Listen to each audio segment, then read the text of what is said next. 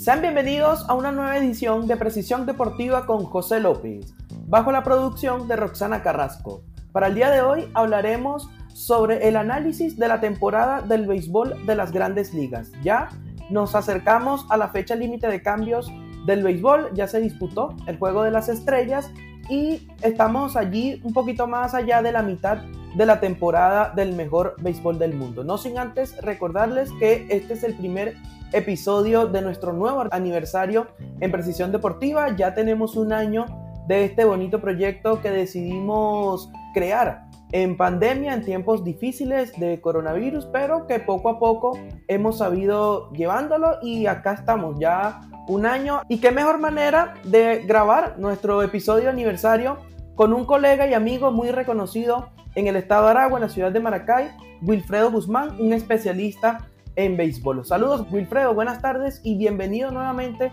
a Precisión Deportiva.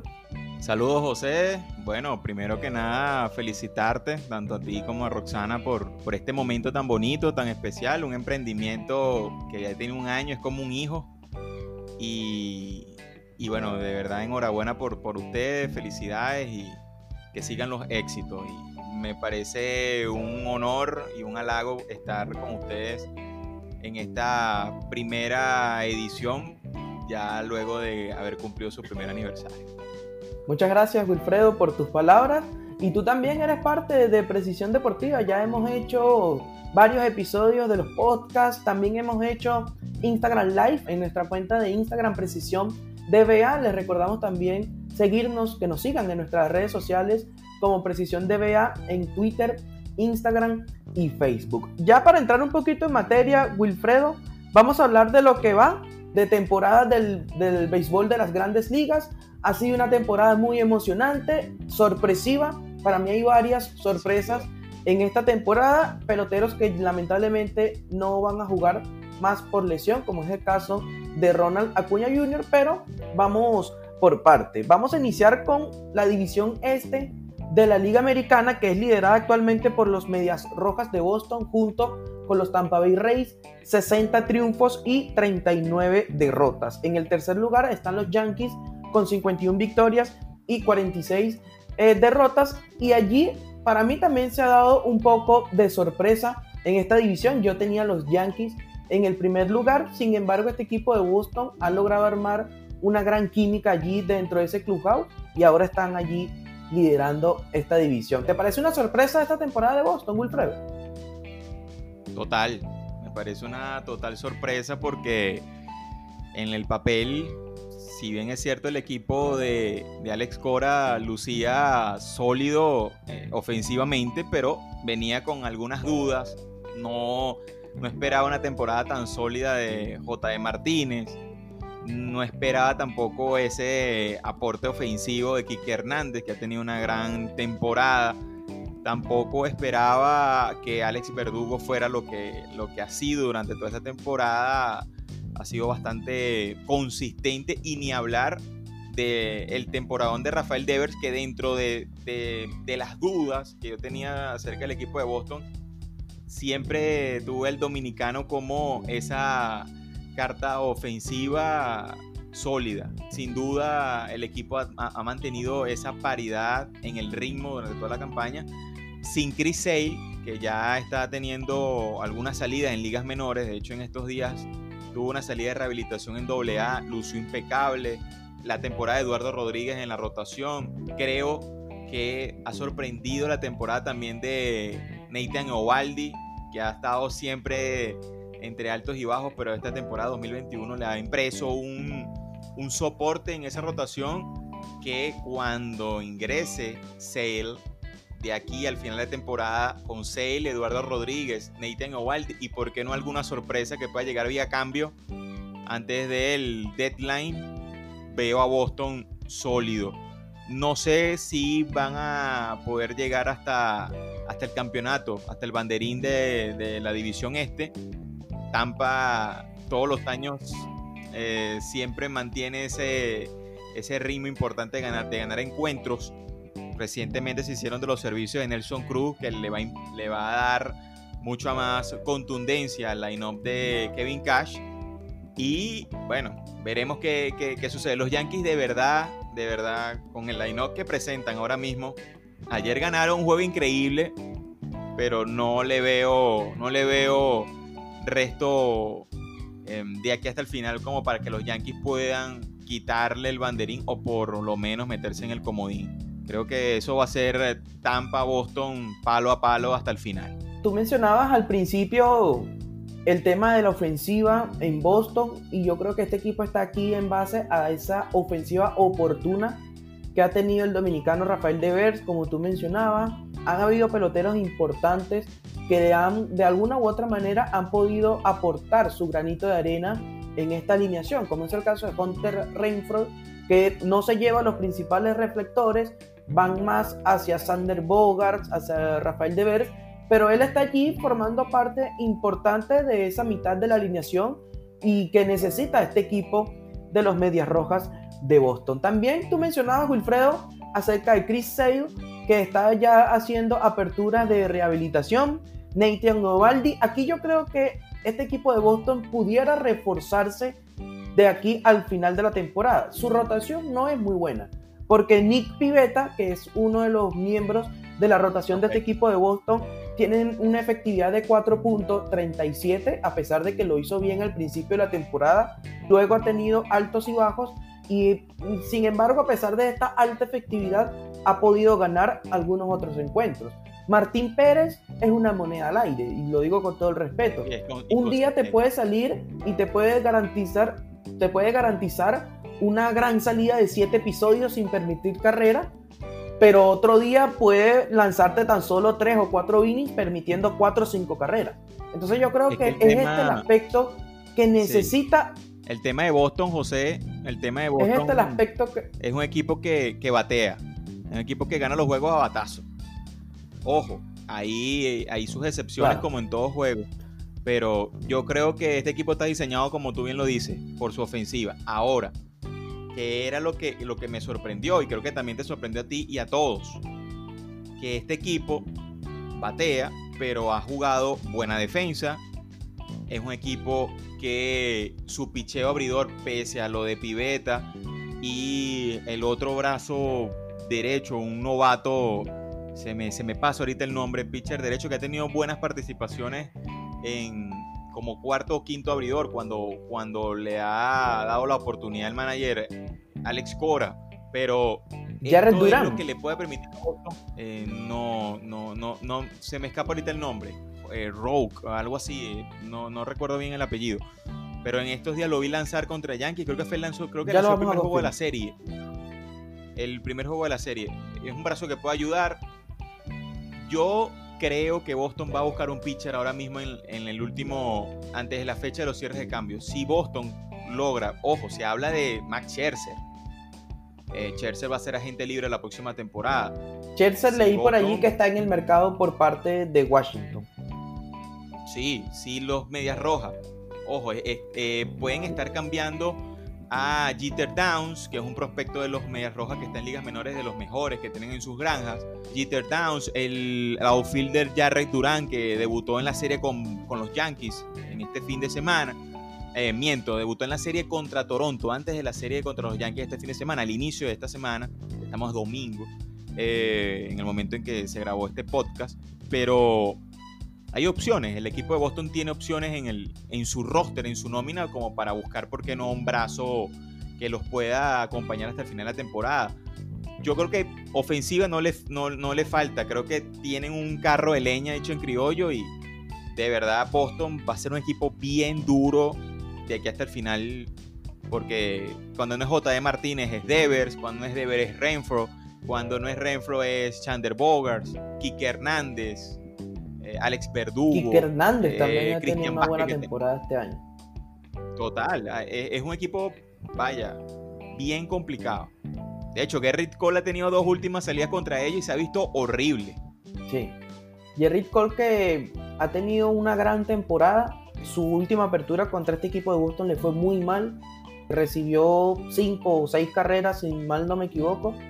Y ha sido una temporada dura por parte de los Yankees. Ya que tocamos la materia de los mulos del Bronx, vamos a hablar un poquito sobre la temporada difícil, inestable que han tenido los Yankees. Wilfredo, nuevamente apareció el fantasma de las lesiones dentro de este equipo de los Yankees y lamentablemente en este momento para ellos se encuentran en el tercer lugar de la división este. ¿Qué crees tú que le pasa a los Yankees, Wilfredo? ¿Por qué están jugando tan mala pelota en este momento? Yo creo que el equipo de Nueva York, bueno, eh, dentro de todas las cosas que pasan con, el asunto médico o de salud, luego del parón del, del juego de estrellas, con lo los casos positivos por COVID, indistintamente creo que el equipo no se estructuró para competir este año. Creo que subestimaron la división. Me parece que desde la oficina subestimaron a Tampa. Eh, pensaron que a lo mejor sin Black Snell Tampa no iba a ser el, equipo competitivo. Tampa prácticamente mantuvo su línea central. Ahora Boston tiene ese equipazo que pareciera darle como para estar campeonando la división. Yo pienso que Gleyber Torres ha tenido una temporada ofensivamente muy baja. Eh, Urshela en, entre algodones en alguna parte de la temporada. Ni hablar de lo de Luke Boyd, que no ha podido ser el primera base de todos los días desde el inicio de la temporada. Imagínate, los Yankees están ahora mismo teniendo a Garner como uno de los referentes en, los jardines. Giancarlo Stanton no ha sido, desde que llegó a los Yankees, ese baluarte ofensivo, ese auténtico cuarto bate. Aaron Judge es es un bateador de rachas. O sea, los Yankees han estado inconsistentes en todos los, eh, en, todos los referentes, en todos los francos del, del, equipo. En su picheo, en su ofensiva y en la defensa, porque también los Yankees han perdido unos juegos increíbles por no hacer las jugadas de rutina, los rolling de doble play muchas veces. Al inicio de la temporada, Gleyber Torres incurrió en muchísimos errores defensivos, por, por, por decir algún, algún nombre. Y creo que esa es la cara de la estructura poco planificada de Cashman. De hecho, ahora mismo vemos el, el line de los Yankees del sexto bateador hacia abajo, Florial, que bueno, a decir verdad, ha hecho las cosas bien, pero no es un jugador como para decir es mi sexto bate, séptimo bate, jardinero de los Yankees de Nueva York, con todo respeto. Eh, Bradley, que es el chico que está ahorita como receptor. Odor da un honrón, pero ¿cuántos ponches con hombres en posición anotadora o, o circunstancias de producción deja de ser productivo, valga la redundancia, cuando aparece un cuadrangular? De verdad no, no, no, no, no siento que, el equipo fue estructurado de la mejor manera desde la oficina, José, y, y eso le está costando la temporada no sé qué decir del cuerpo técnico. No sé, no sé si Aaron Boone tenga algún tipo de responsabilidad. No sé tu opinión al respecto, pero creo que Boone está haciendo lo que puede con lo que tiene. Y, ya. O sea, eh, bueno, y ni hablar de Chapman. Chapman ha tenido una temporada terrible. Chapman está siendo sobreutilizado. Total. Wilfredo. Totalmente. Chapman, ese brazo no da más. Ese brazo tiene que tener al principio de la temporada, Boone lo usó prácticamente todos los días. De hecho, los Yankees ganaron una gran cantidad de juegos al inicio de la temporada y él siempre lo utilizaba en una serie de tres juegos. Llegó un momento en que lo utilizaba en los tres juegos. Serie de cuatro juegos lo utilizaba en tres. Y tan solo tenía un día de descanso.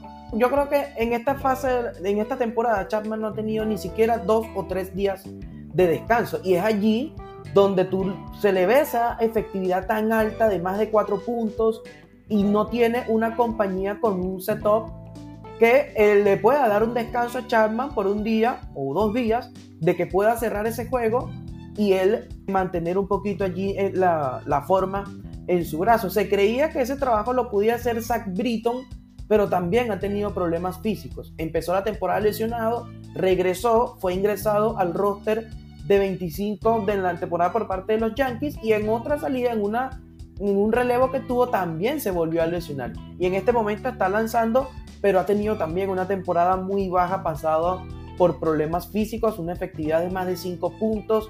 Quiero mencionar un nombre también que está siendo muy sobreutilizado en esta temporada, Chad Green. Ha lanzado prácticamente todos los días. Y llega un momento en el que Aaron Boone a veces quiere darle a Chad Green la responsabilidad de cerrar juegos y se nota que no es un lanzador con el temple suficiente como para cerrar juegos. Pasó al sí en este primer juego de la serie en esta serie contra Boston. Le dieron la oportunidad de cerrar el juego con dos carreras y tuvo un blown save, desperdició la oportunidad de salvado. Ahora bien, con cuanto al cuerpo técnico, tú me dices que Aaron Boone ha hecho lo que ha podido con, con un roster bastante limitado. Estoy de acuerdo contigo, pero también me parece que ha tenido decisiones como que dejan mucho que desear. Yo sinceramente no creo que los Yankees estén en un momento de la temporada que él pueda darle un descanso a Chapman ganando un juego por dos carreras. Tú tienes que morir con tu cerrador. Así lo veo yo. Pero bueno, ha sido una temporada, como tú dices, de muchísimos altibajos. Hay muchos rumores en cuanto a cambios. Se dice que puede llegar Trevor Story, se dice que puede llegar también José Berríos. Ese es otro aspecto en que los Yankees han estado muy mal en cuanto a la rotación. Prácticamente Jerry Cole, él solo, es el que ha hecho el trabajo. Los demás han tenido rendimientos irregulares. Entonces es una temporada bastante complicada por parte de los Yankees. Te pregunto rápidamente, Wilfredo. Ojo, José. ¿Gana eh, eh, Boston? por ahí también está sonando Joey Galo. Y bueno, no sé qué están pensando en la oficina de los Yankees. Ya tienen ya una gran cantidad de ponches con Stanton y Odor en el line-up. Se traerá a, Galo, sí, el, jardín izquierdo del, del Yankee Stadium, mejor dicho, el jardín derecho del Yankee Stadium está ahí cerquita pero ¿cuántos honrones va a dar Galo? ¿Va a dar más honrones que Otani en, esta temporada? O sea, están buscando un espectáculo. Entiendo que son los Yankees de Nueva York y venden en ese sentido mucho, pero creo que no es el jugador que, necesita el conjunto de los mulos del Bronx como para cambiarle la cara. Coincido con la posibilidad de Berríos. Creo que Berríos. Ahí coincido contigo. Creo que puede ser Berríos un, un pitcher que juntándose con Cole y bueno, el Jordan Montgomery teniendo un buen comeback, pueden tener un tridente en la rotación interesante. Yo creo que hablando ahorita del bullpen de los Yankees, eh, en algún momento la estructura del bullpen con Otavino cuando pertenecía al conjunto de Nueva York, con Britton en el séptimo, Otavino en el octavo y Chapman en el noveno, se pensó de que este equipo no iba a tener ningún tipo de problemas para ganar los juegos, sobre todo al final. Pero mira, se, se acabó ese proyecto, esa estructura y no le tuvieron paciencia a Otavino, le salió una oportunidad de cambio a, los Red Sox, ya ha tenido una buena temporada con, los Medias Rojas, pese a que ayer votó el juego, ¿no? Pero bueno, estas cosas pasan, eh, es béisbol. Claro. Yo eh, te quería comentar algo entre Galo, Odor, Gary Sánchez, en el line-up hay una muy, pero muy buena cantidad de ponches en esa alineación lo enfrenta un, lanzador de calidad, un candidato al Sayón, un José Rodón, José Rodón, por ejemplo, o Carlos Rodón, mejor dicho, y se va a hacer fiesta con esa alineación de los Yankees. Wilfredo, te pregunto, ¿gana Boston la división? ¿La gana Tampa? ¿Hay una remontada de los Yankees? ¿O Toronto, que ha sido también un equipo irregular? ¿Qué pasa al final de la temporada en el este? Yo creo, yo creo, José, que va a ganar Boston la división Va a ganar Boston la división, Tampa va a ir al comodín y yo creo que los Yankees no le veo. Pueden, pueden remontar, pueden ganar muchos juegos, pero que puedan bajar a, Boston y a Tampa, que han sido los más regulares en casi todas las grandes ligas, no solamente en la Liga Americana, va a estar difícil. Van a tener que jugar muy buena pelota y no veo, no veo un picheo sólido y un line-up estable, por lo menos, que les permita al equipo de Aaron Boone eh, poder pelear por los puestos arriba. No, de verdad, no, no, no, no, no, no les veo oportunidad. Creo que va a ganar Boston, Tampa al comodín y, y bueno, vamos a ver qué pasa. A lo mejor nos equivocamos, vienen los Yankees y ganan un montón de juegos y todo esto eh, queda en, en, la historia como uno de los mayores fiascos de precisión deportiva, pero no sé, yo creo que va a ganar Boston. Y mira que nos, hemos lanzado varios fiascos en precisión deportiva. En lo personal, con la Eurocopa y la Copa América me lancé bastante fiasco allí en cuanto a los pronósticos. Yo creo que es hora, yo creo que es hora de que hagamos algo, también, de que tengamos un poquito más de, de puntería, ¿no? Sí, opino igual. Wilfredo, quería hablar un poco de la división oeste de la Liga Nacional. Y aquí se ha dado, para mí, en mi opinión, no sé si la compartas, la mayor sorpresa en lo que va de temporada de las grandes ligas. Porque el líder de esta división son los gigantes de San Francisco con 61 victorias y 37 derrotas. Entonces cuando todo parecía, o todos decíamos, que esta división se la iban a pelear los Dodgers y San Diego con toda esa cantidad de cambios que hicieron, apareció San Francisco y ahora lidera esta división. Eh, ¿Cuál crees tú que ha sido la clave de este equipo de San Francisco como, como para estar peleando allí en la parte alta de esta división?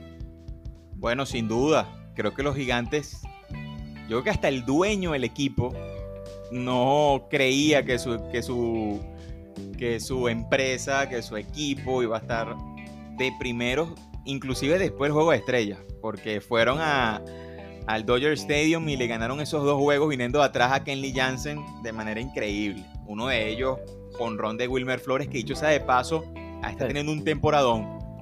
Y es un jugador de los más infravalorados de todo el negocio, eh, Wilmer Flores.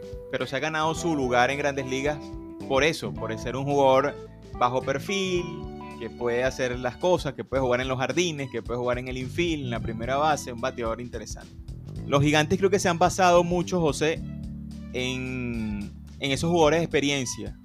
En Evan Longoria en la tercera, Brandon Crawford jugando campo corto. De hecho, es el shortstop con más juegos en la historia de los gigantes en esa posición. Han tenido en la receptoría aún eh, se me escapa siempre el nombre del, catcher de los gigantes, que, es eh, histórico en esa posición. No sé si lo tienes allá a la mano, se me olvida siempre. Buster Posey, ¿eh? Buster Posey ha tenido una super temporada. No solamente, no, no tanto eso, pero o sea, es un equipo que se ha basado en sus veteranos, que ha tenido también interesantes aportes de los jugadores jóvenes. Y bueno, y hablar también de, Darren Ruff, conocido en la afición venezolana por la, cuando estuvo con la Guaira, tenía una, una, gran temporada. Pero nada, yo creo que los gigantes, la pregunta es, ¿podrán los gigantes mantenerse de aquí hasta el final? No lo sé. Lo cierto es que están jugando un gran béisbol. Y cuidado, cuidado, dejan a San Diego o a los Dodgers en el comodín. Wilfredo, es impresionante este equipo puros peloteros experimentados. Los lanzadores, Kevin Gaussman, es, aquel lanzador derecho que jugó muchos años en los Angelinos, después tuvo un periplo allí con los Bravos de Atlanta. Anthony Desclafani también es el líder en victorias del equipo. Johnny Cueto tiene ya más de 34 años, si no me equivoco. El cerrador es Jake McGee, aquel pitcher zurdo que perteneció muchos años en el bullpen de los Tampa Bay Rays y también pasó por Colorado. Ha sido una temporada realmente gratificante esta para San Francisco. Mencionaba peloteros Crawford, que ya fue campeón con este equipo de, los gigantes, Brandon Belt, que también ha tenido una gran temporada. Yo creo que aquí es todo mérito del manager. Ha hecho, un, ha hecho un muy buen trabajo el manager de los gigantes de San Francisco y ahora se encuentran allí peleando la división y en este momento son el mejor récord de todo el béisbol. Yo creo que aquí está ya asegurado el premio del manager del año porque no veo que otro equipo haya hecho mérito como o que otro dirigente en el béisbol haya hecho mérito para ganar este premio. Ahora te pregunto, Wilfredo, eh, ¿qué pasa con los Dodgers? Es un equipo que también, bueno, a pesar de que tienen 60 triunfos y 40 derrotas, pero han tenido varios baches, varias malas rachas en lo que va de temporada y es prácticamente muy extraño ver a este equipo de los Dodgers no liderar la división oeste y en caso de que no, estuviera de líder los gigantes de San Francisco, todos esperábamos que fuera San Diego, pero ver a San Francisco liderando y los, y los padres estando allí tan cerca de los Dodgers, uno se pregunta qué le ha pasado a este equipo. Ojo, yo no le veo algún proceso negativo a los Dodgers. Creo que han tenido una tremenda temporada. Altos y bajos en su, en su picheo, sobre todo en su bullpen. Pero ese equipo va a venir de menos a más. Los Dodgers en agosto y septiembre es un equipo muy peligroso. Porque sus jugadores van a acoplar. Creo que lo mejor de este equipo no se ha visto en la temporada. Jugadores como Albert Pujol, los jugadores de experiencia de este, de este equipo el mismo Mookie Bex y compañía van a, van a empezar a, mostrar su valía en, la recta final de temporada. Yo sin duda, José, yo veo más peligroso a Dodgers que a San Diego de aquí hasta el final.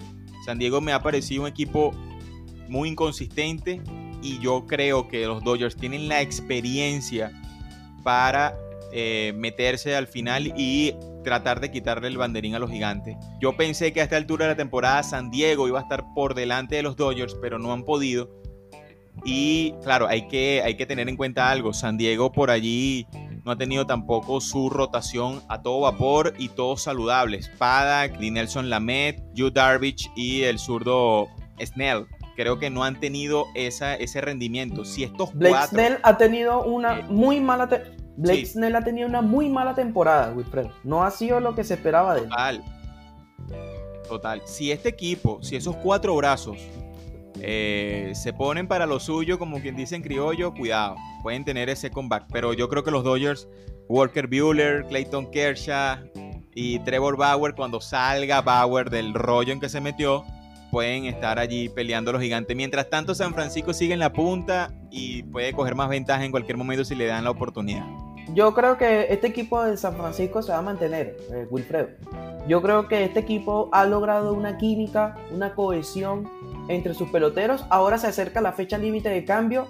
¿Quién quita que puedan obtener un pelotero allí de renombre? Un Adam Frazier le caería muy bien allí para ser el segunda base del equipo de los gigantes de San Francisco.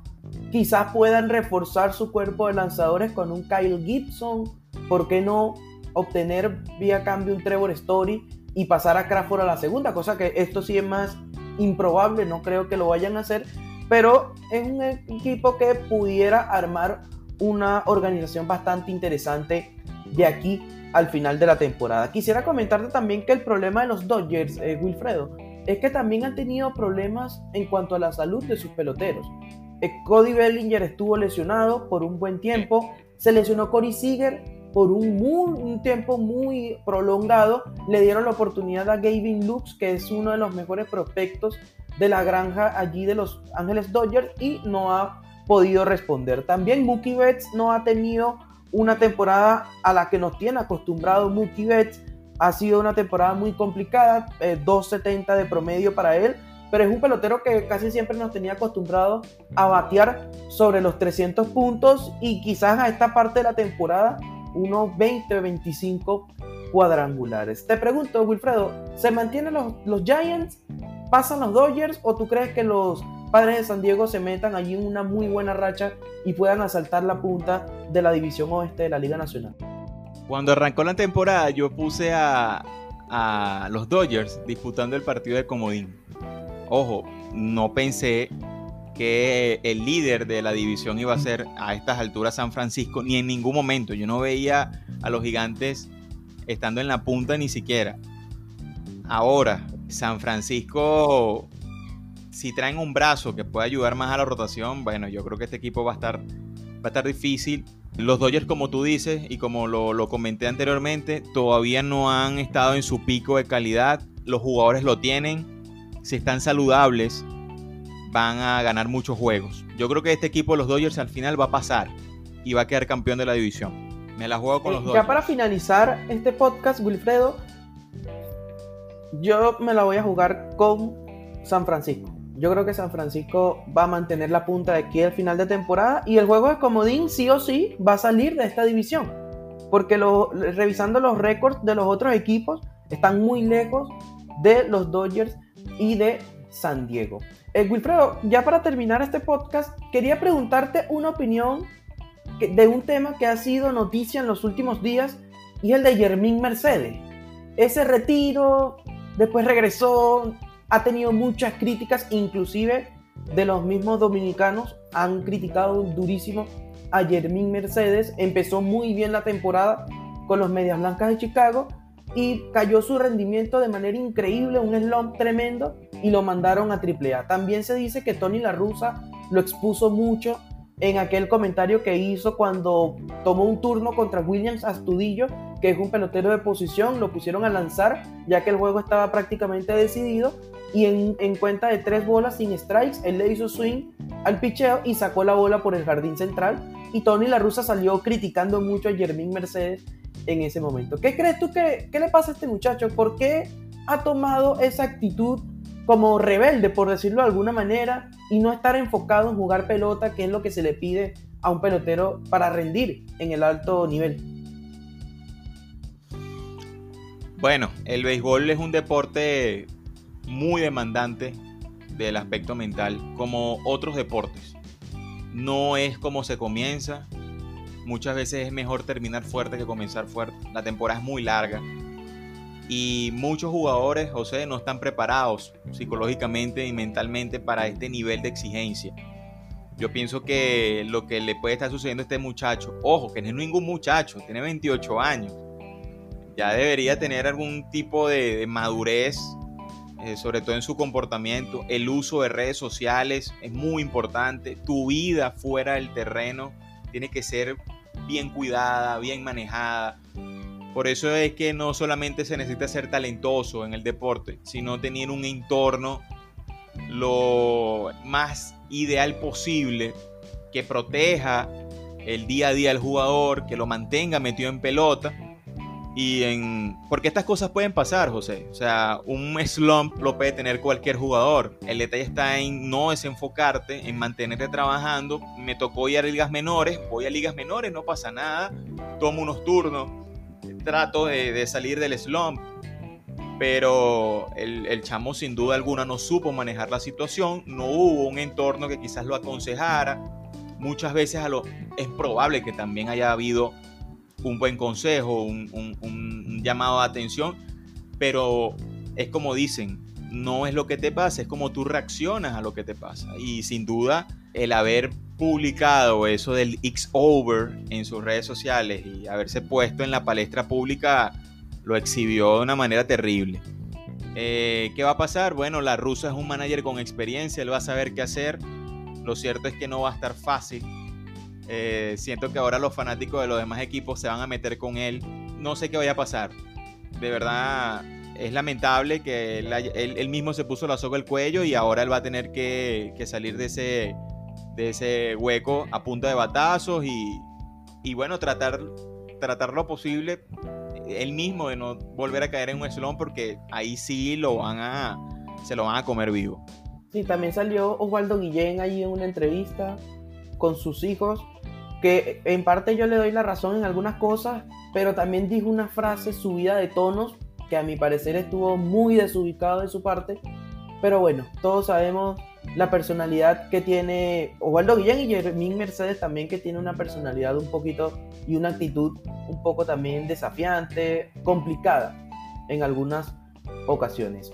Hemos llegado al final, Wilfredo. Darte las gracias por tu tiempo, por salir con nosotros aquí en Precisión Deportiva en una nueva edición ya en la segunda temporada, el episodio 14 para ser exactos.